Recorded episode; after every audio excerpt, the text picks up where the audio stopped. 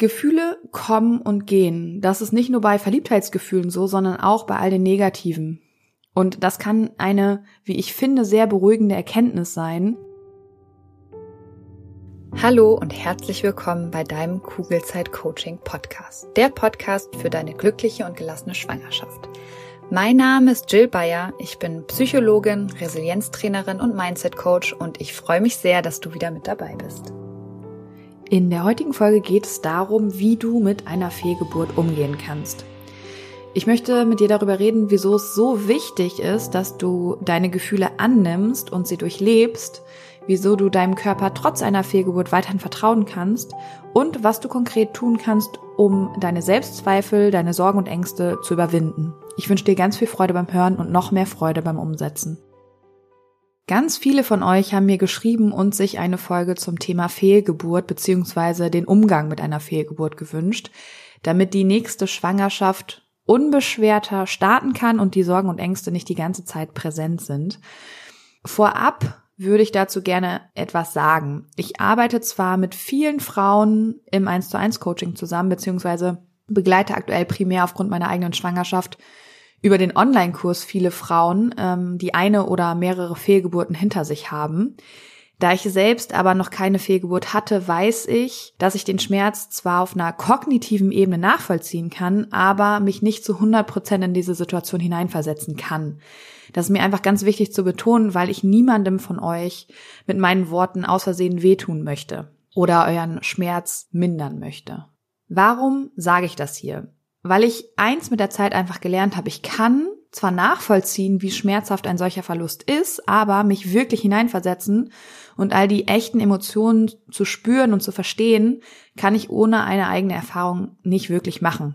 Alles, was ich hier heute sage, sage ich aus meinem tiefsten Herzen und hoffe, dass dir die Folge hilft, besser mit einem solchen Verlust klarzukommen oder umzugehen.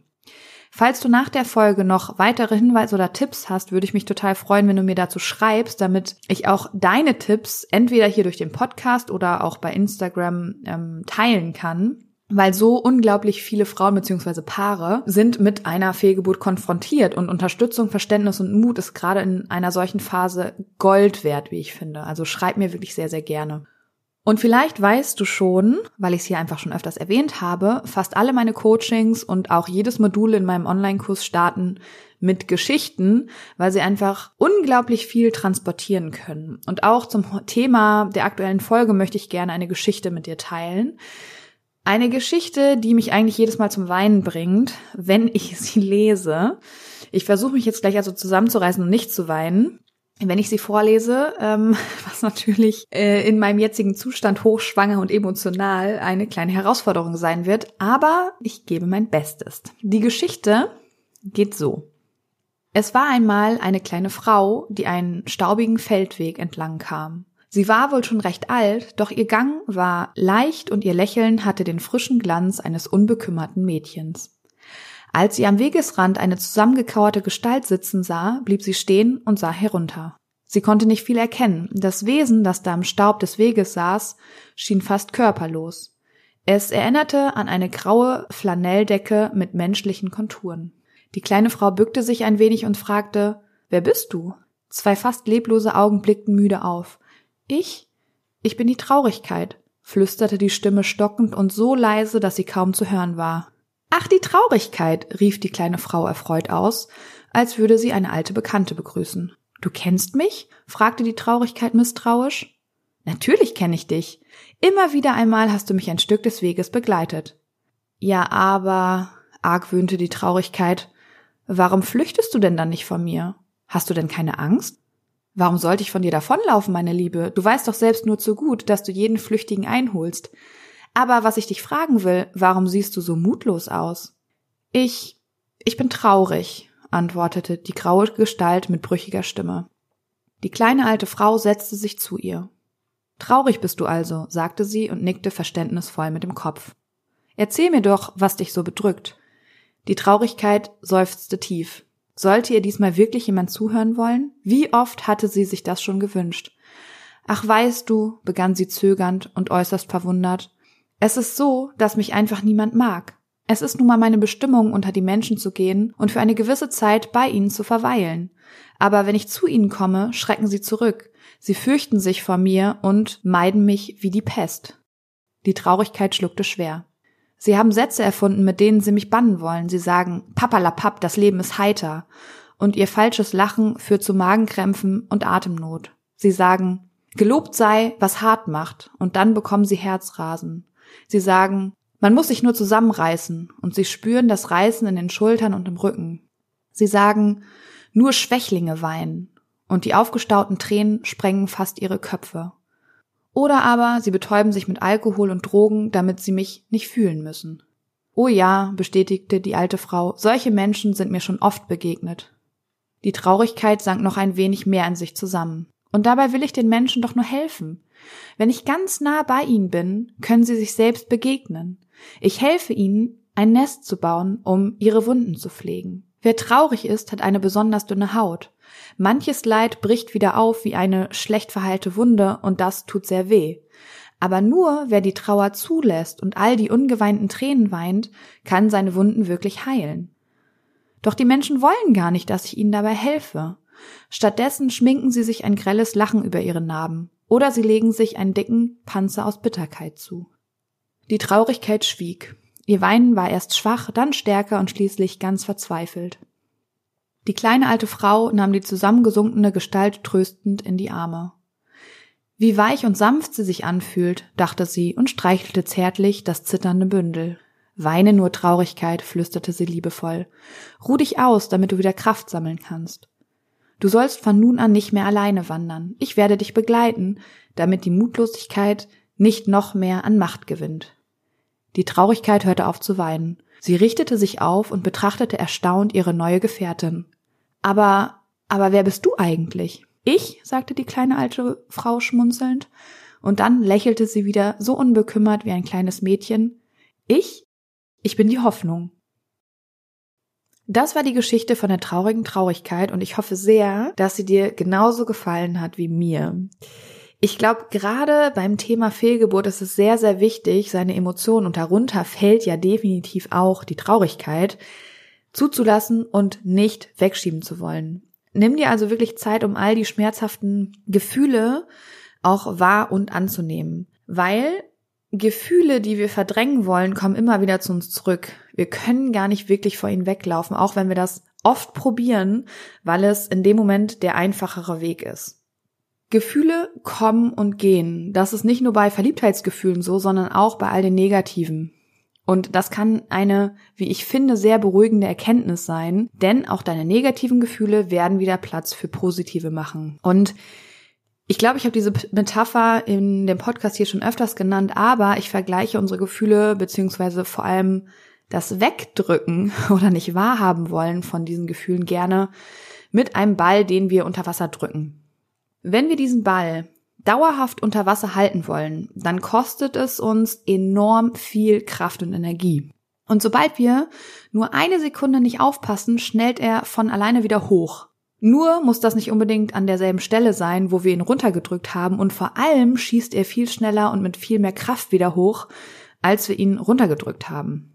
Und genau das trifft auch auf unsere Gefühle zu. Es ist einfach nicht möglich, einen Ball für immer unter Wasser zu drücken. Dasselbe gilt eben auch für unsere Emotionen. Sie suchen sich immer wieder ihren Weg zurück und im schlimmsten Falle tun sie das durch Krankheiten. Jetzt kommt ein bisschen Werbung. Hallo, du Liebe, bist du gerade schwanger? Dann sind dir Sorgen vermutlich nicht allzu fremd, oder? Weil Sorgen in der Schwangerschaft kennen tatsächlich die meisten Frauen und oft suchen wir dann Sicherheit im Außen, egal ob durch den Frauenarzt, die Hebamme oder im schlimmsten Fall durch Google. Das Problem dabei ist, dass all diese gut gemeinten Ratschläge und Untersuchungen oft nur für kurze Zeit Entspannung bringen und die eigenen Sorgen leider viel zu schnell wieder da sind als gewollt. Und damit du langfristig zu einer inneren Ruhe kommst, habe ich mein erstes Buch Kugelrund und glücklich geschrieben. Das Buch ist kein simpler Ratgeber, sondern soll dich motivieren, dich mit deinen eigenen Gedanken auseinanderzusetzen, damit du so deinen Sorgen und Ängsten ihre Kraft nehmen kannst, weil das kannst nur du, das kann kein anderer. Und es geht vor allem eben darum, den Blick auf dich selbst zu richten und immer wieder zu reflektieren, ob dich deine aktuellen Gedanken darin unterstützen, eine entspannte Schwangerschaft zu erleben oder ob du dir gedanklich viel zu oft eine Zukunft vorstellst, die du so eigentlich gar nicht erleben möchtest. Oder aber ob du vielleicht eher gedanklich in der Vergangenheit feststeckst und eigentlich Dinge reproduzierst in deinem Kopf, die doof gelaufen sind, die du aber einfach nicht mehr ändern kannst.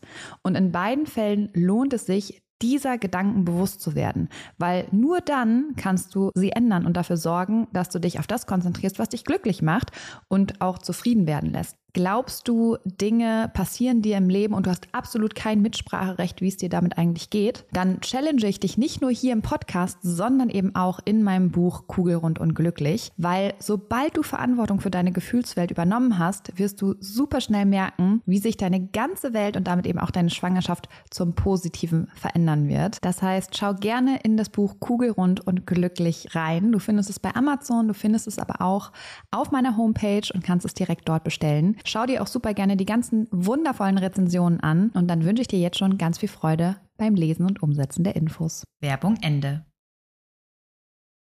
Gib deinen Gefühlen also den Raum, den sie beanspruchen und den sie auch beanspruchen dürfen. Und gib ihnen vor allem auch Zeit da zu sein. Sie dürfen von Zeit zu Zeit da sein und das ist vollkommen okay so. Weil, sobald du ihnen erlaubst, da zu sein, geht es dir oft relativ schnell wieder besser. Natürlich ist das Thema dadurch dann nicht komplett gelöst oder abgehakt, aber du hast einen besseren Umgang damit gefunden, als dich mental gegen die Situation zu wehren. Weil dieser Abwehrmechanismus nämlich einfach dazu führt, dass du die Situation für dich verlängerst. Licht und Schatten gehören zum Leben genauso dazu wie zu einer Schwangerschaft. Und selbst die Schatten beziehungsweise eben die schweren Zeiten oder die negativen Gefühle können schöne Seiten haben, wenn wir auf sie achten. Weil sie zeigen uns sehr stark, was uns wirklich wichtig ist im Leben und was für uns von großer Bedeutung ist. Und wenn du jetzt große Selbstzweifel nach der Fehlgeburt hast oder deinem Körper nicht mehr vertraust, ist es auch hier wieder ganz, ganz wichtig, auf dein eigenes Mindset zu achten und gegebenenfalls eben gegenzusteuern. Und ich wünsche mir für dich, wenn du eine Fehlgeburt erlebt hast, dass du auch hier versuchst, das Positive zu sehen. Weil auch bei so einem emotionalen und traurigen Thema weiß dein Körper ganz genau, was er da tut. Denn er ist einfach unglaublich schlau. Wieso kannst du ihm also eigentlich auch gerade bei einer Fehlgeburt vertrauen?